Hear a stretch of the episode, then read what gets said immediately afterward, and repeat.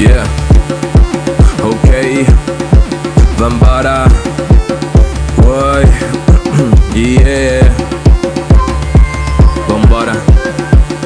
Então vambora, cola com a gente aqui. Esse é o podcast Nós por BM do Partido Socialismo Liberdade Diretório Barra Mansa.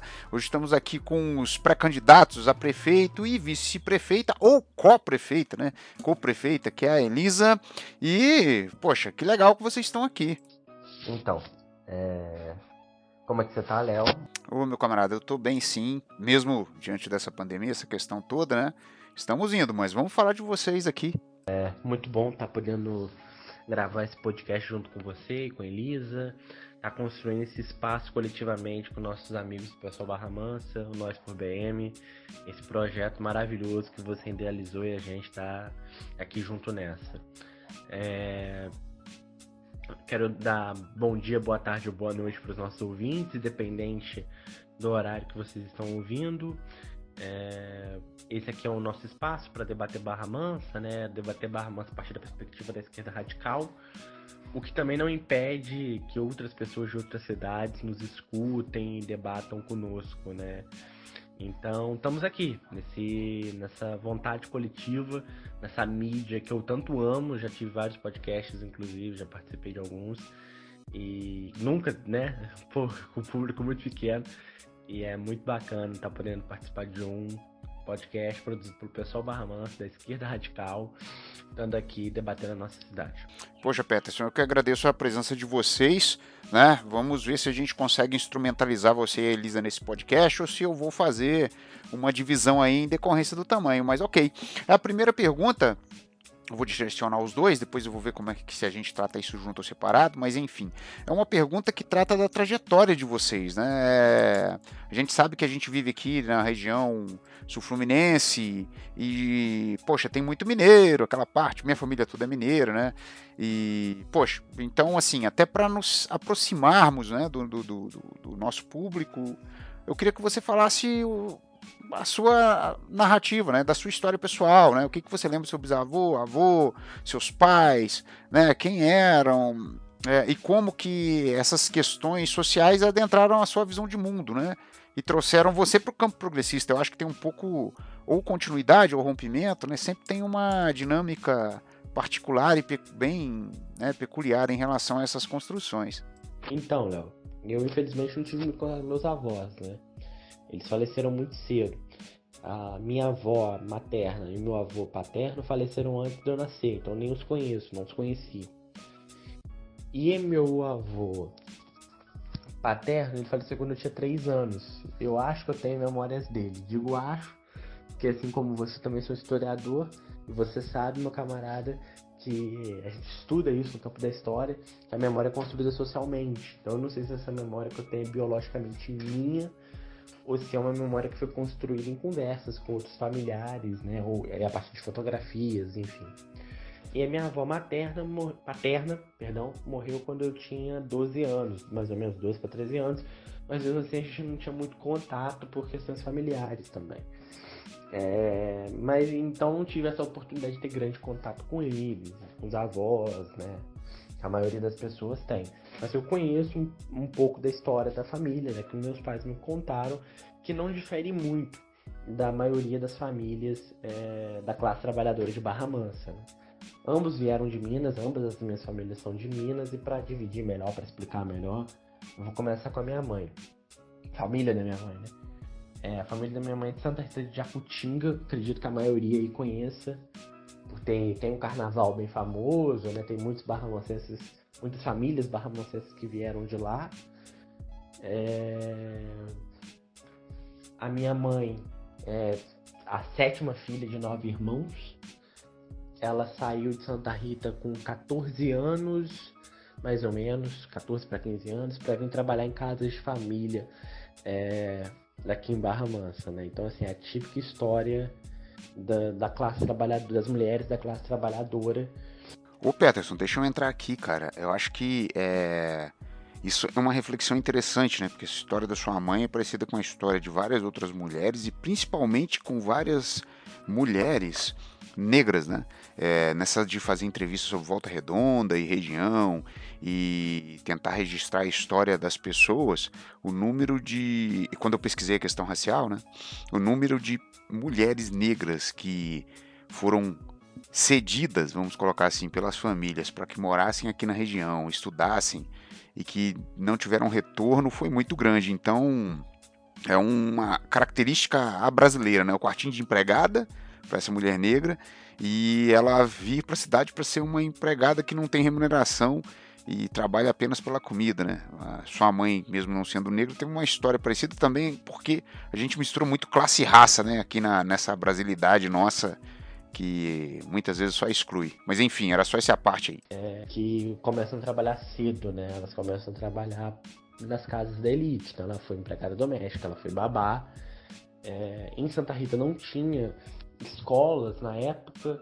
Minha mãe nasceu em 58, então tem a característica né, também dessas pessoas virem para Barra Mansa, mineiros, da qual descendemos, virem para Barra Mansa para estudar. E aí a minha mãe aqui terminou o ginásio, né, o, o antigo ginásio.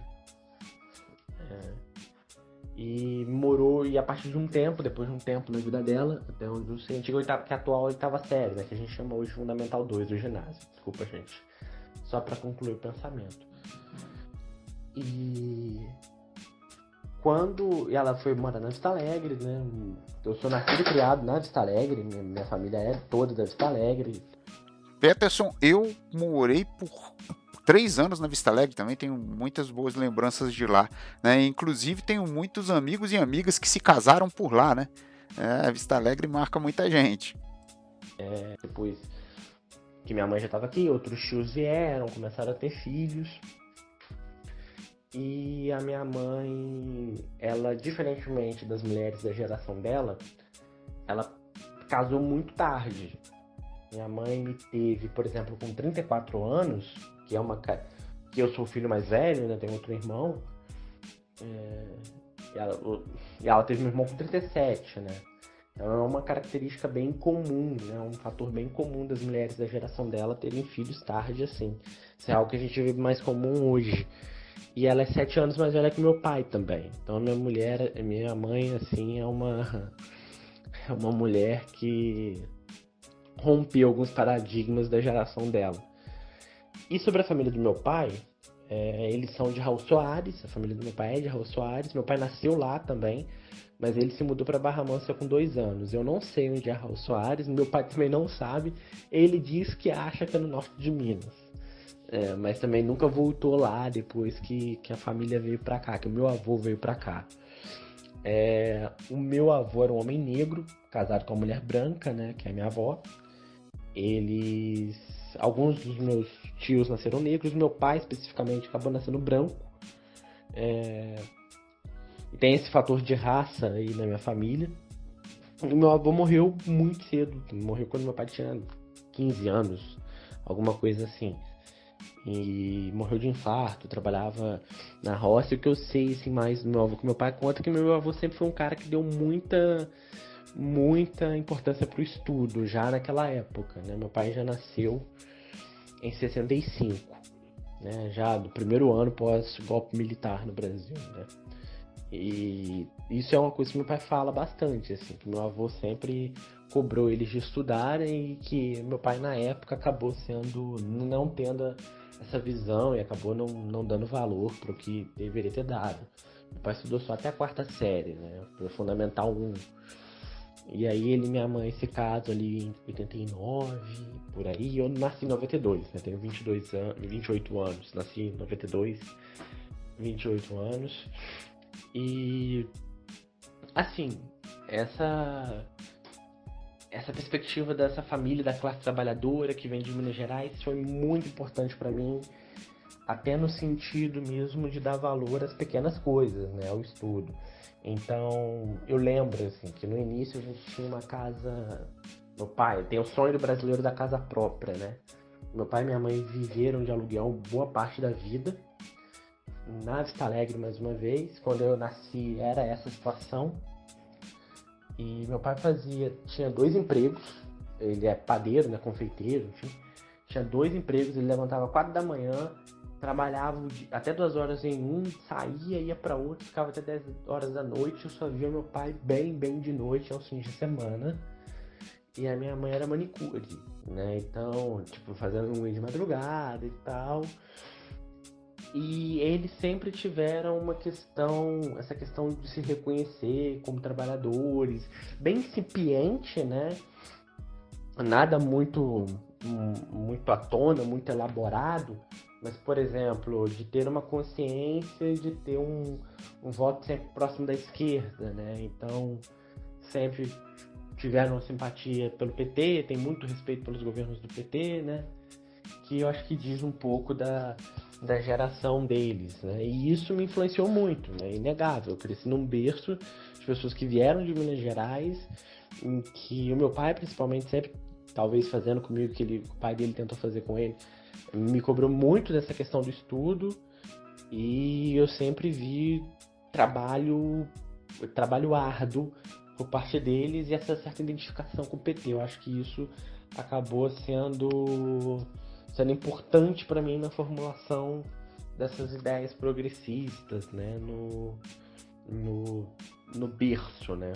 Nossa, Peterson, é interessante isso, né? Como que as nossas famílias, por virem de, da classe trabalhadora, né? Nós somos pessoas que vivem em bairro de trabalhadores, ou como eles falam, bairros operários, né? E isso pauta muito da nossa visão de mundo, né? Então, é, cria essa visão aí que você falou, é engraçado porque eu conheço muita gente e a minha família também é assim, né? Nós somos trabalhadores.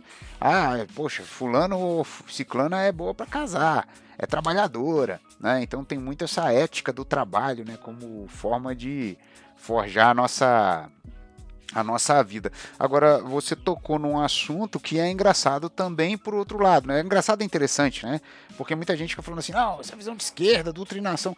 Cara, não existe maior doutrinação, doutrinação né? Ou maior doutrinador do que desigualdade social, né? Se você está sempre na, na parte de baixo, você começa a questionar por que, que tem gente em cima, né? E quando você vê que não é poupando que você ficar rico, né, as coisas começam a, a se estranhar. Bom, esse raciocínio meu, desculpa aqui que eu fiquei divagando sobre a coisa, mas esse raciocínio meu aqui tem a ver com a, com a segunda pergunta, né? Com a outra pergunta que eu quero te fazer, né? É, como que essa visão progressista de mundo aí, né? Dessa, dessa coisa de ver e, e se questionar te levou para o pessoal, né? Como é que aconteceu esse link aí? É, como é que você elaborou isso aí? Como é que você pensa? A minha ligação com o pessoal é, começa na faculdade de História, né? Eu fiz CDR, fiz História no CDR, no campus Resende. Então eu não fui um militante do movimento estudantil, não, não fui esse militante não fui militante de juventude, não tive essa militância especificamente. É, embora, mais uma vez, sempre tive simpatia pela esquerda, pelos, pelos governos do PT, né? até porque foi graças aos governos do PT que a minha geração chegou à universidade.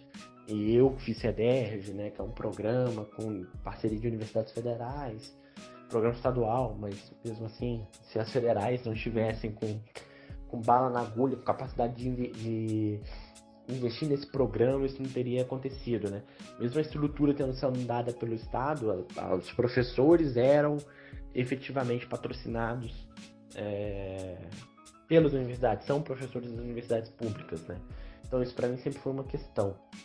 Dentro da faculdade de História, a gente vai estudando vários conteúdos e essa simpatia é, pela esquerda ela vai se tornando cada vez mais uma convicção né, dessa identificação difusa, ela vai se tornando né, uma, uma, uma crença político-ideológica, né? E você vai estudando e vai percebendo que esse é o debate, são as reformas estruturais na sociedade que precisam ser feitas, né? Dentro da história, quanto mais você estuda a sociedade, sua organização, é, mais você tende e não falando de doutrinação, gente, mas falando no campo científico mas você começa a pensar que a sociedade precisa de reformas. Sejam a esquerda ou a direita, a maioria das pessoas das ciências humanas acaba é, optando pelo caminho da esquerda, porque eu acredito que dá conta melhor dos nossos problemas, né? Então essa simpatia e essa identificação difusa com a esquerda se tornou uma convicção mas até então também nunca me filiei a partido nenhum. É, não, não tinha conhecimento de, como chegar num partido também, como atuar. Isso eu acho que é uma coisa que, que muitas pessoas se veem, né? Mas como é que eu vou lá e me filio? E depois? E como é que era? E dentro da faculdade de História foi nascendo essa convicção, e depois da convicção, é, a convicção foi virando identificação com as figuras públicas do pessoal, né?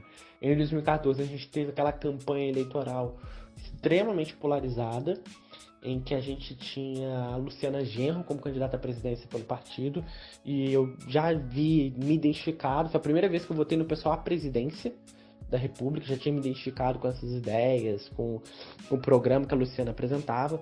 Tinha conhecido o partido antes, né, na eleição de 2010, que foi a primeira eleição que eu votei. E eu vou confessar para vocês um pecado, eu votei na Marina Silva, que jovem, mancebo, todo mundo erra. É, mas tinha gostado muito da participação do Plínio. E eu lembro que na época eu difusamente tinha achado o Plínio radical. O que hoje, hoje eu não mudaria uma vírgula no programa do, do Plínio, né? É muito doido como a gente vai amadurecendo e as pessoas tendem a achar que, ah, não, você vai amadurecendo e vai deixando de ser de esquerda. No meu caso, tudo bem que eu ainda estou jovem, mas eu acredito que muita coisa pode acontecer e eu não vou abandonar essas ideias. Então, no meu caso, quanto mais eu fui envelhecendo e amadurecendo, mais eu tive convicção do meu campo como campo da esquerda socialista. É, então foi a primeira vez que eu votei, fiquei sabendo, conheci o trabalho do Marcelo Freixo, que era deputado estadual, do Jean, que era deputado federal também, apesar de não ser LGBT, me identifiquei com a luta, achei a luta muito coerente. E esse ano de 2014 foi assim, meus, meus primeiros votos no PSOL mesmo, efetivamente, né? Votando no PSOL. Aí, né, dessa, desse voto do pessoal, a filiação do pessoal, tem um processo de que eu comecei a entender né, que o pessoal era o partido mais coerente no Brasil, era o partido que fazia as lutas sociais que precisavam ser feitas.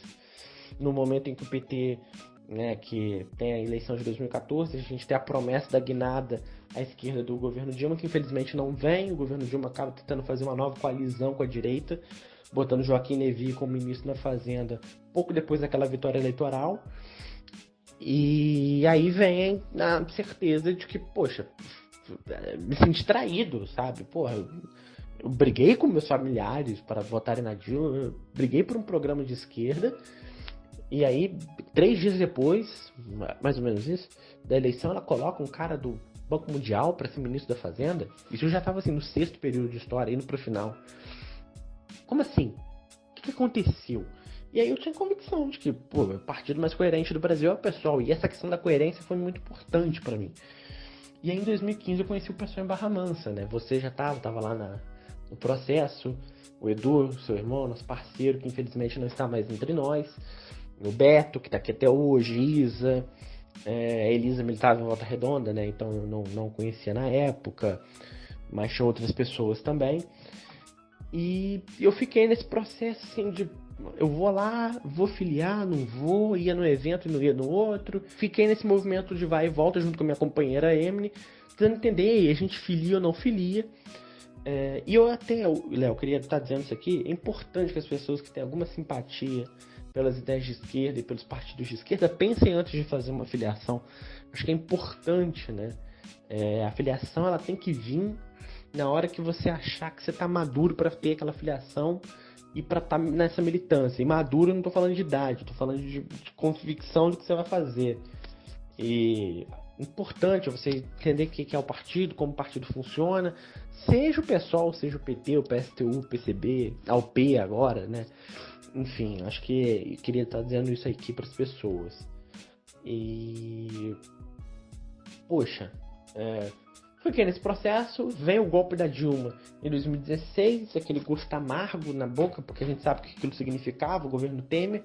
Me filio é, oficialmente ao pessoal, quer dizer, me filio militantemente, vamos dizer assim, ao pessoal, entre aspas, tá gente? Em 2016, só que a ficha mesmo, ela acabou tendo uns probleminhas aí no estadual, ela foi validada em 2017. Então, se vocês forem olhar no sistema TRE, eu consto como militante do pessoal desde março de 2017, mas na verdade eu milito mesmo desde março de 2016. E zero arrependimentos, tá? Zero arrependimentos por estar no pessoal. É óbvio que aconteceram coisas dentro do partido que eu concordei e discordei, mas eu acho que em nenhuma outra organização eu teria tanto orgulho de estar tá representando, de estar tá fazendo parte, de estar tá construindo, como eu tenho orgulho de ser um militante do pessoal e do pessoal Barra Mansa. É, Peterson, eu acho interessante você tocar em determinados pontos, né? Até porque as pessoas podem ver a questão do partido como se fosse uma unidade, né? Ah, não, agora todo partido, todo mundo pensa igual. Não, não é isso. Então, é normal dentro de um espectro democrático, né? Dentro de uma visão democrática, vamos colocar essa palavra mais né, simples e eu acho que mais direta que a gente pensa diferente, as pessoas pensam diferentes, né? Ah, eu gosto de azul, você gosta de verde, ok, vamos debater isso.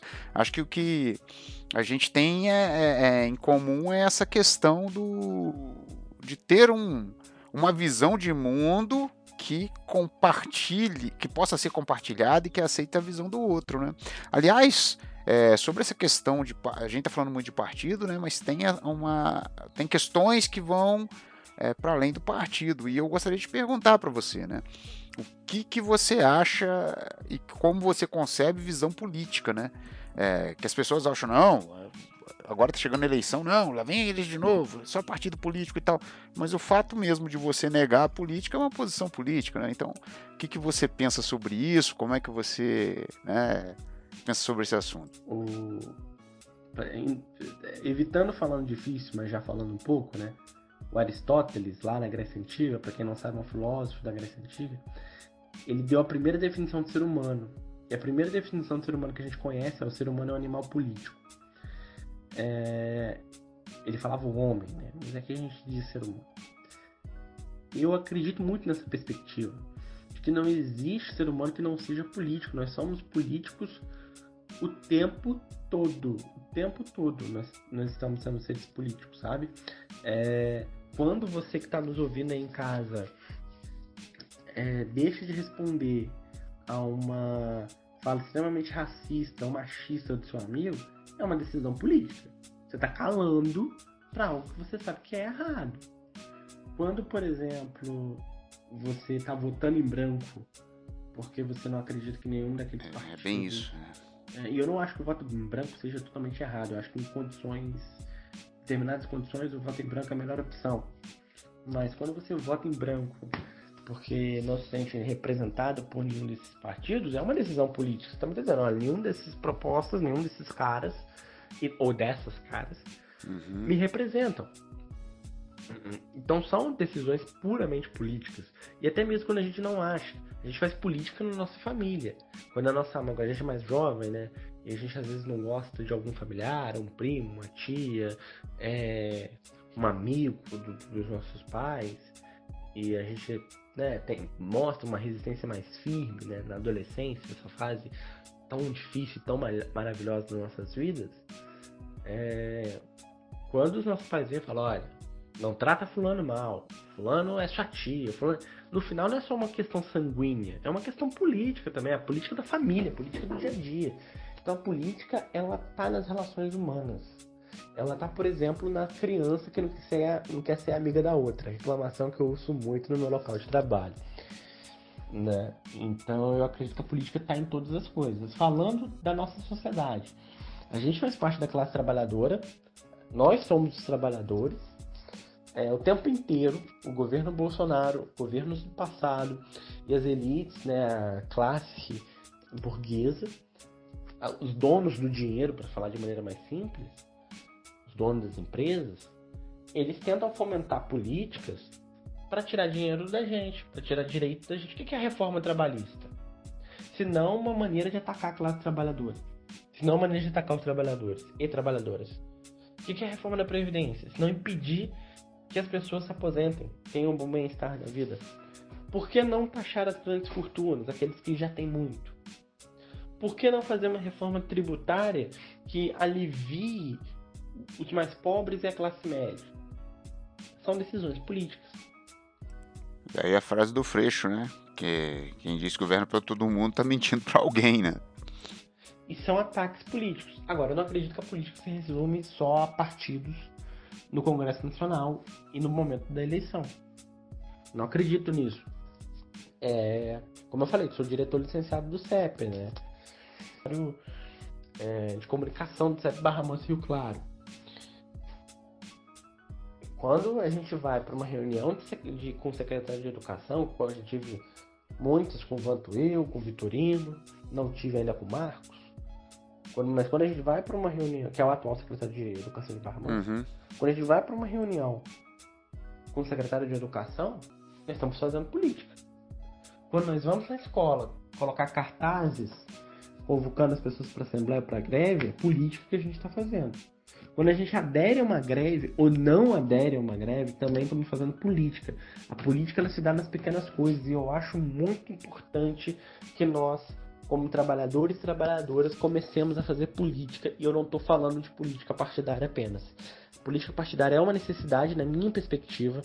Os companheiros anarquistas vão discordar da gente, é, mas estamos aqui para pôr o nosso ponto de vista, né?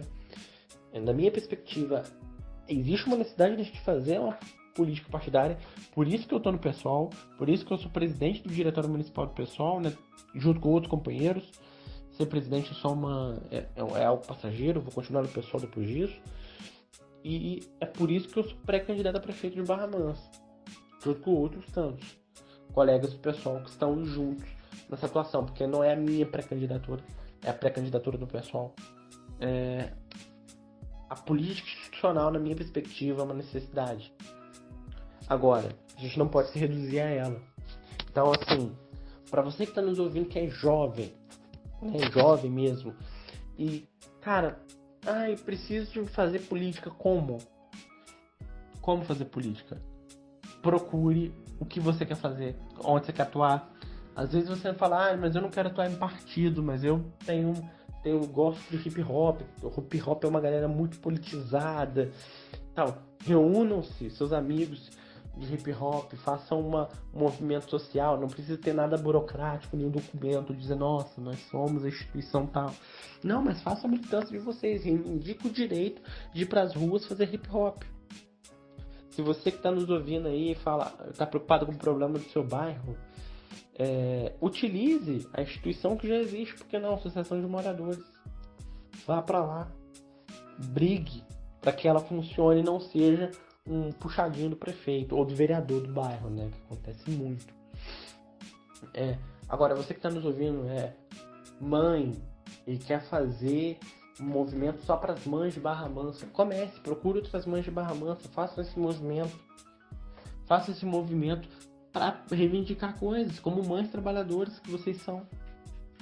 E não só mães, pais também, LGBTs, negros e negras, trabalhadores, de uma maneira geral, ocupem os seus sindicatos, mas não somente eles, façam movimento de rua também. Acho que é isso, sabe? A política ela tá em todos os lugares e a gente precisa aprender a fazer política. Quando eu falo fazer política, não estou falando necessariamente de ser candidato na eleição A ou B. Estou falando de nos juntar com os nossos para propor, para reivindicar melhoria na nossa vida, para propor mudança nesse mundo que tanto precisa. Porque se a gente esperar, essa mudança não vai chegar. Se a gente esperar surgir um governo que vai. Não, não vai, gente. E não existe Salvador. Eu não sou salvadora, a Elisa não é salvadora. É, ninguém que se apresenta em nenhuma eleição é Salvador. Não existe Salvador. Salvador somos nós. É coletivamente. E é isso que eu acredito. É na política coletiva, na política feita no dia a dia que a gente vai mudar esse mundo. Poxa, Peterson, é, concordo com tudo que você falou, né? Acho que é, é, bem isso aí mesmo. E se for, se a gente for pensar na, na sua trajetória, né? Eu gostaria de perguntar, são duas coisas envolvendo educação, né? Então, se a gente for pensar na sua história e na história da sua família, o acesso que você teve à educação também foi fruto de decisões políticas institucionais e decisões suas, né, da sua política pessoal, da sua construção de uma visão política sobre o mundo. Agora, o jeito que as escolas se encontram em Barra Mansa, o jeito que as escolas se encontram no estado do Rio de Janeiro, o jeito que as escolas e os institutos e as universidades se encontram no país também é fruto de decisões políticas individuais. Então, é, é, é, é uma combinação entre política institucional né, e racismo institucional, um monte de questões que atravessam isso, junto com a decisão pessoal de cada um. Então, eu gostaria que você falasse é, justamente sobre isso, né? Como que essa questão do ensino público afetou sua vida, sua trajetória e como que você vê isso na nossa cidade, porque tudo isso faz parte de situações políticas, né, do que você acabou de colocar aí de construção e reconstrução. Então, sobre essa questão da educação, né? É, a minha trajetória, ela é uma trajetória que vai diferir completamente da trajetória dos meus meus antepassados, por parte de pai e de mãe, por causa da educação, porque eu cresci num contexto em que foi possível os filhos da classe trabalhadora, os filhos e filhas, estarem estudando, né? E isso foi fundamental para mim. É, eu fui o primeiro familiar, vamos dizer assim. Mas vamos lá, dos netos do meu avô, eu fui o primeiro a me formar, a concluir um ensino superior. É, na minha família de mãe, eu fui terceiro e sou o único dessas famílias com mestrado, que não quer dizer nada, não quer dizer que sou melhor do que ninguém, quer dizer apenas que, olha, que legal, filho da classe trabalhadora conseguiu é, atingir esse grau de instrução que historicamente lhe foi, lhes foi negado. Né? Voltando, como eu falei lá atrás, meu pai está quarta série e minha mãe até oitava. Então é muito importante que isso esteja sendo dito.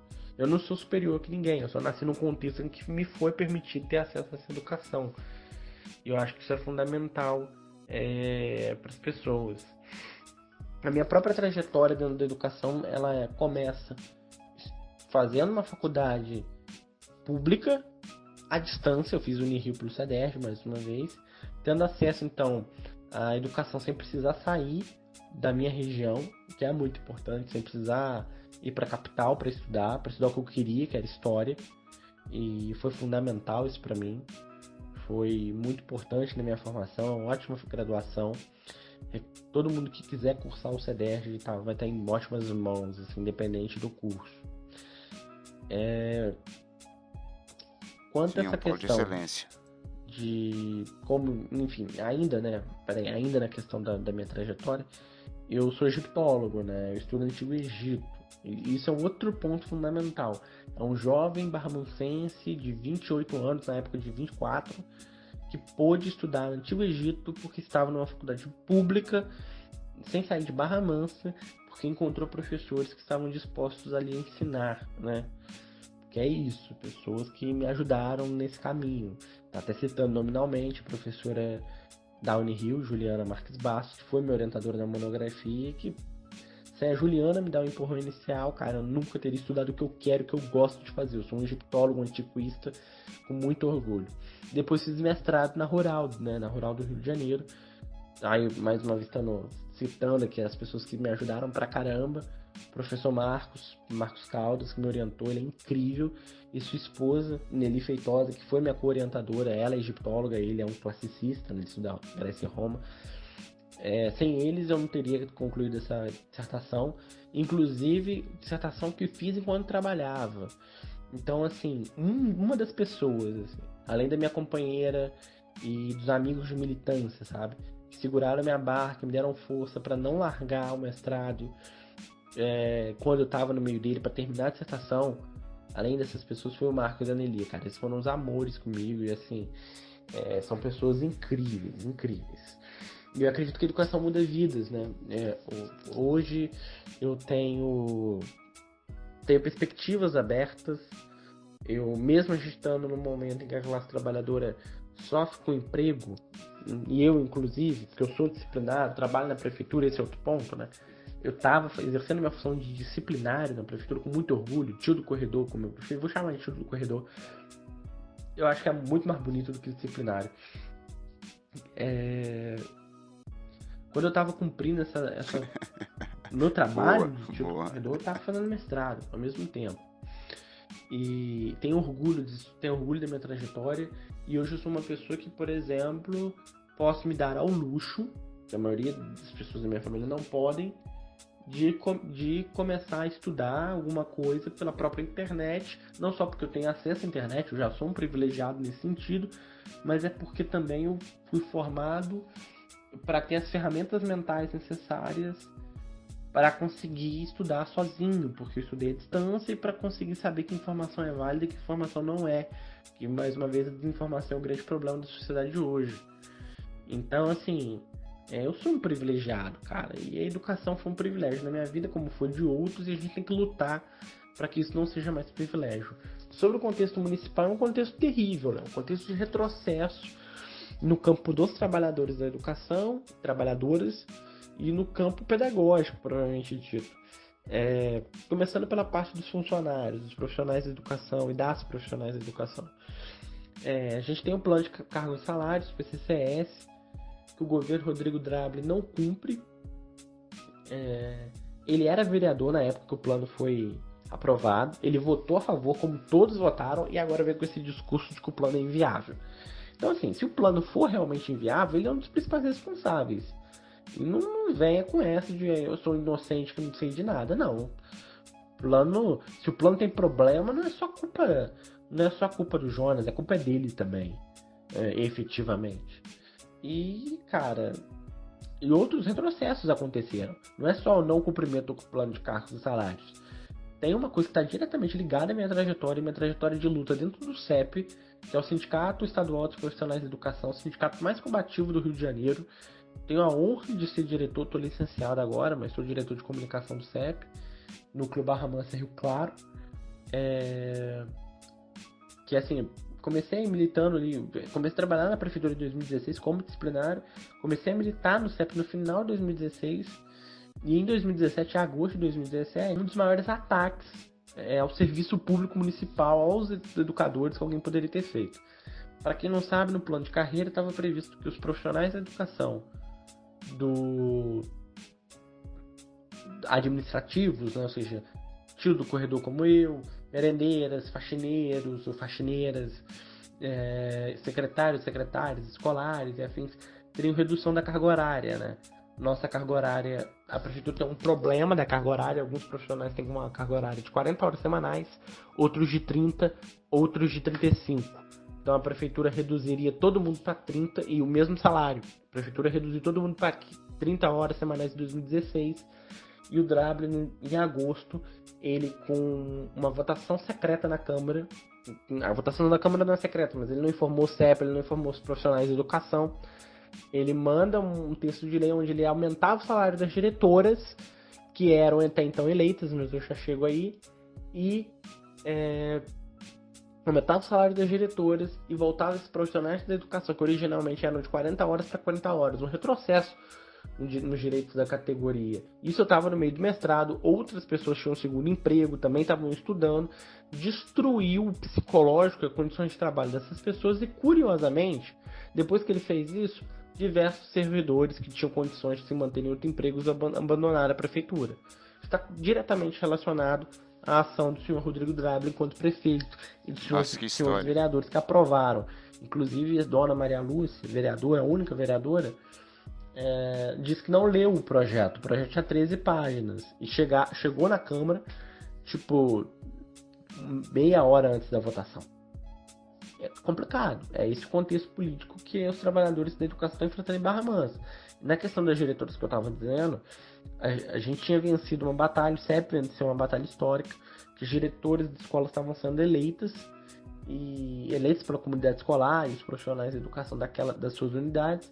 E o governo Drable, no primeiro dia de governo, retroage isso e faz com que os diretores virem, virem indicações do prefeito. Ou seja, a gente sai de um contexto extremamente democrático da educação de Barra Mansa para um contexto autoritário, onde o Drable instalou diretoras como capitães do mato. Não são todas, eu quero registrar isso aqui. Tem muita diretora humana e competente dentro da rede atualmente mas a gente sabe que essa não é a realidade da maioria das escolas, infelizmente. No campo pedagógico, você teve absurdos como, por exemplo, o projeto de lei evitando ensino de, ensino de gênero dentro da sala de aula. Pelo amor de Deus, gente. Temos que avançar nisso. Não dá mais pra gente ficar preso nesse tipo de discussão provinciana de achar que estudar gênero não é importante. Outro ponto que a gente teve de retrocesso é, foi implementada uma escola em tempo integral que em nada honra o projeto de Darcy Ribeiro. Uma escola que, por exemplo, não tem plano político-pedagógico. O Drablin não apresentou esse plano político-pedagógico. É uma escola em que as crianças ficam amontoadas. Então, assim, é uma escola, por exemplo, as atividades não estão claras. Então, muito complicado, gente. Muito complicado o contexto da educação em Barra Mansa hoje. Precisamos de muita luta para reverter esse cenário. Quando eu digo luta, eu não estou falando só de luta institucional, eu estou falando de luta social. E a gente precisa estar tá travando essa luta social urgente. É, e o desconhecimento geral né, de algumas construções da, da, da história da educação, da história dos movimentos sociais, deixa né, a coisa mais solta ainda. Você está falando da Darcy Ribeiro, poxa, Darcy Ribeiro é, teve aí nos anos 80, né, junto com discussão de lei de diretrizes e bases e, e uma escola que fosse é, que atendesse melhor a população, porque tudo que tem que dar errado tem que dar errado na escola primeiro, né? Que era um microcosmo, é, era um espaço, era um pedaço da sociedade onde tem de tudo. Tem o pobre, tem tem o às vezes, né, na mesma escola, tem o pobre, tem o rico, tem o, o menino que está questionando sua sexualidade e a menina. E, bom, e isso daí traz essa questão toda. Mas você trouxe alguns temas aí, Peterson, que, que, que fazem com que venha uma pergunta, né? Porque hoje em dia, se você fala assim, é, no meu caso específico, como historiador, fala assim, não, pesquiso questão racial. Ah, então você é esquerdopata? Porque esse negócio de, de, de, de de raça, isso é coisa da esquerda. É, somos todos humanos, temos que estudar a raça humana. Então eu acredito que determinadas bandeiras, igual você falou da questão de gênero, quando você fala assim, não, poxa, isso daí é uma questão de gênero. Então o que acontece? Eu queria saber de você como é que você vê essa questão do, dos discursos de polarização hoje, o que, que você acha se não tem polarização, né? Como que você vê isso? Pô, Léo, obrigado pela pergunta. Eu queria falar dessa pergunta há muito tempo. Eu acho que tem uma questão, que eu acho que esse debate sobre a sociedade estar polarizada é um debate um pouco. Hum, como eu posso dizer? Mal feito é, pelos grandes veículos de mídia e ele é levado para um lado que, tá, que eu acredito não ser o correto. Eu vou explicar o que eu estou dizendo que eu não acredito ser o correto.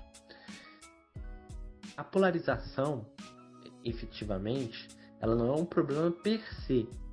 Eu acho que assim, ah, tem pessoas que se identificam fortemente com a esquerda, tem pessoas que se identificam fortemente com a direita.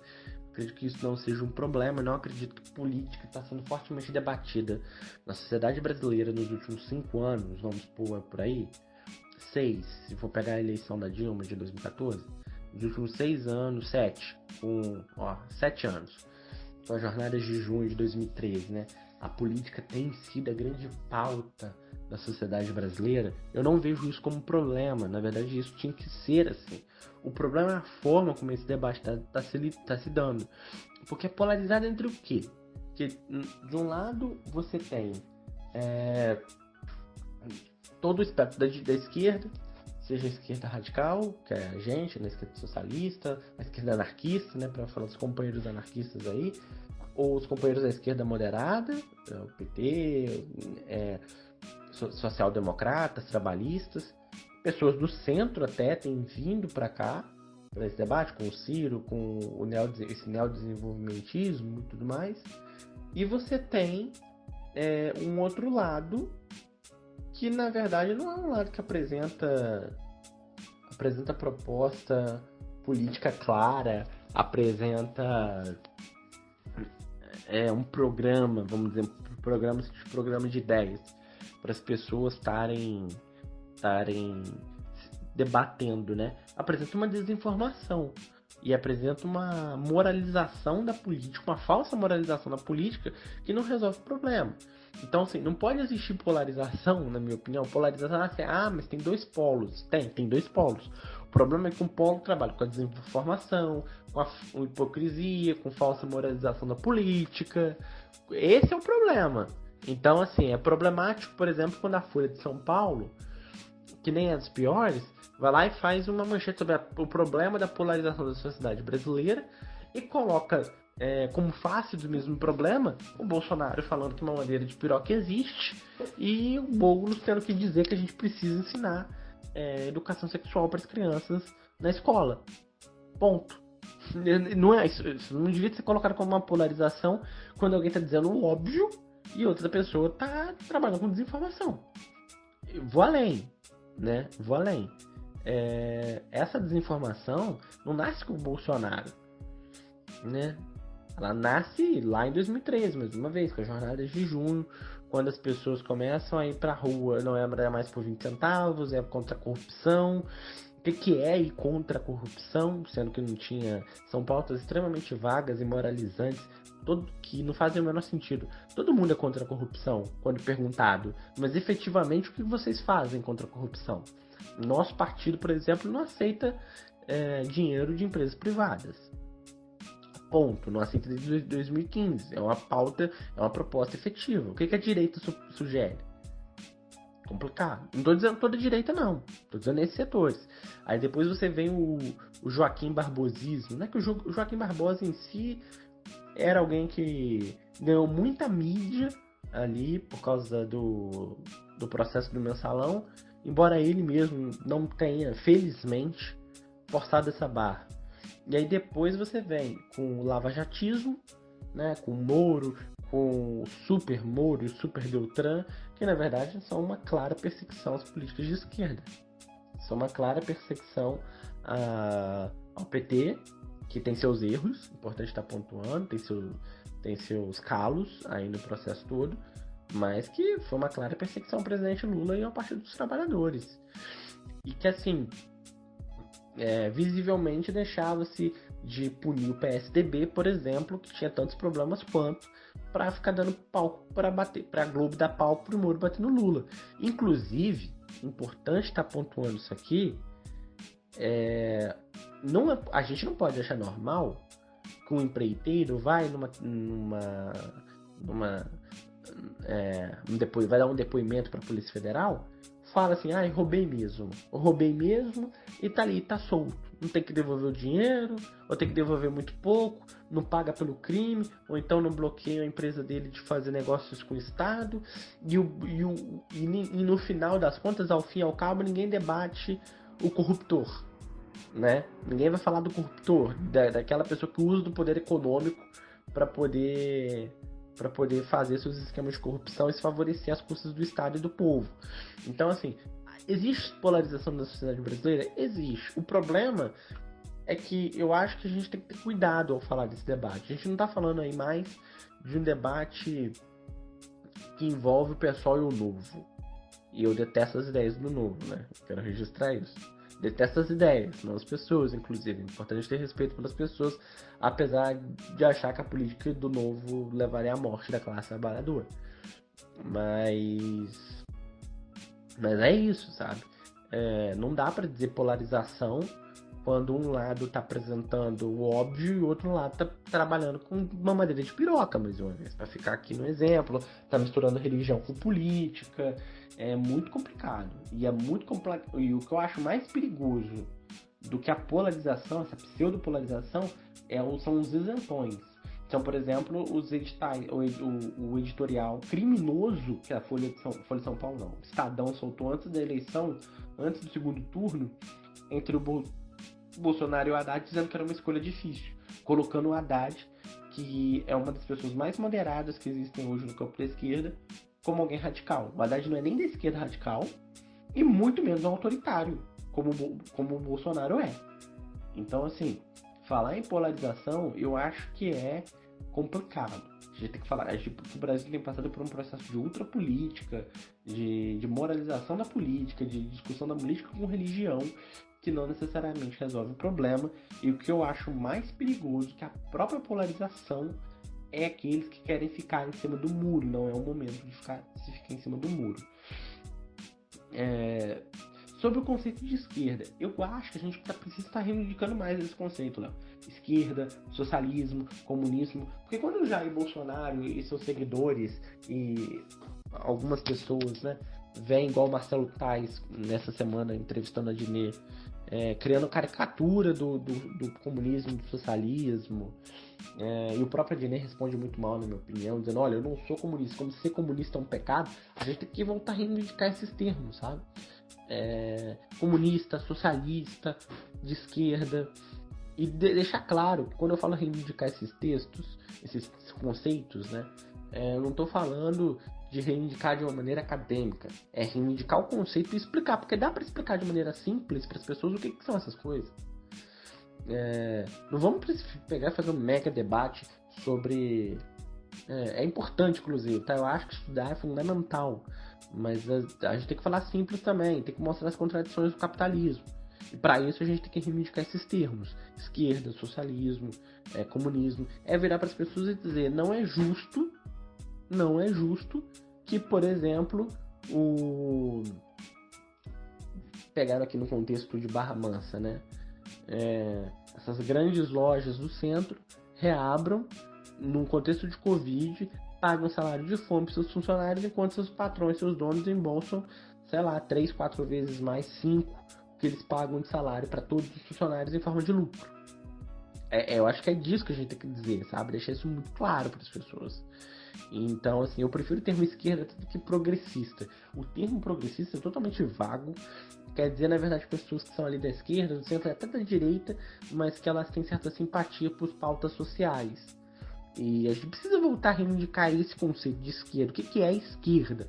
Esquerda são políticos e organizações, melhor, organizações, né? É, organizações políticas que vão sempre tentar proteger os interesses dos trabalhadores e dos mais pobres e dos mais vulneráveis, é, defender esses interesses, pautar esses interesses e reivindicar esses interesses, seja no Congresso Nacional, na institucionalidade, seja nas ruas. Isso é esquerda. A gente precisa reivindicar isso. O que é socialismo? É mudar a forma como o mundo funciona. As pessoas tem muita gente passando fome e essas pessoas passam fome porque prefere se lucrar. E a gente tem que dizer que a vida está acima dos lucros. Sabe?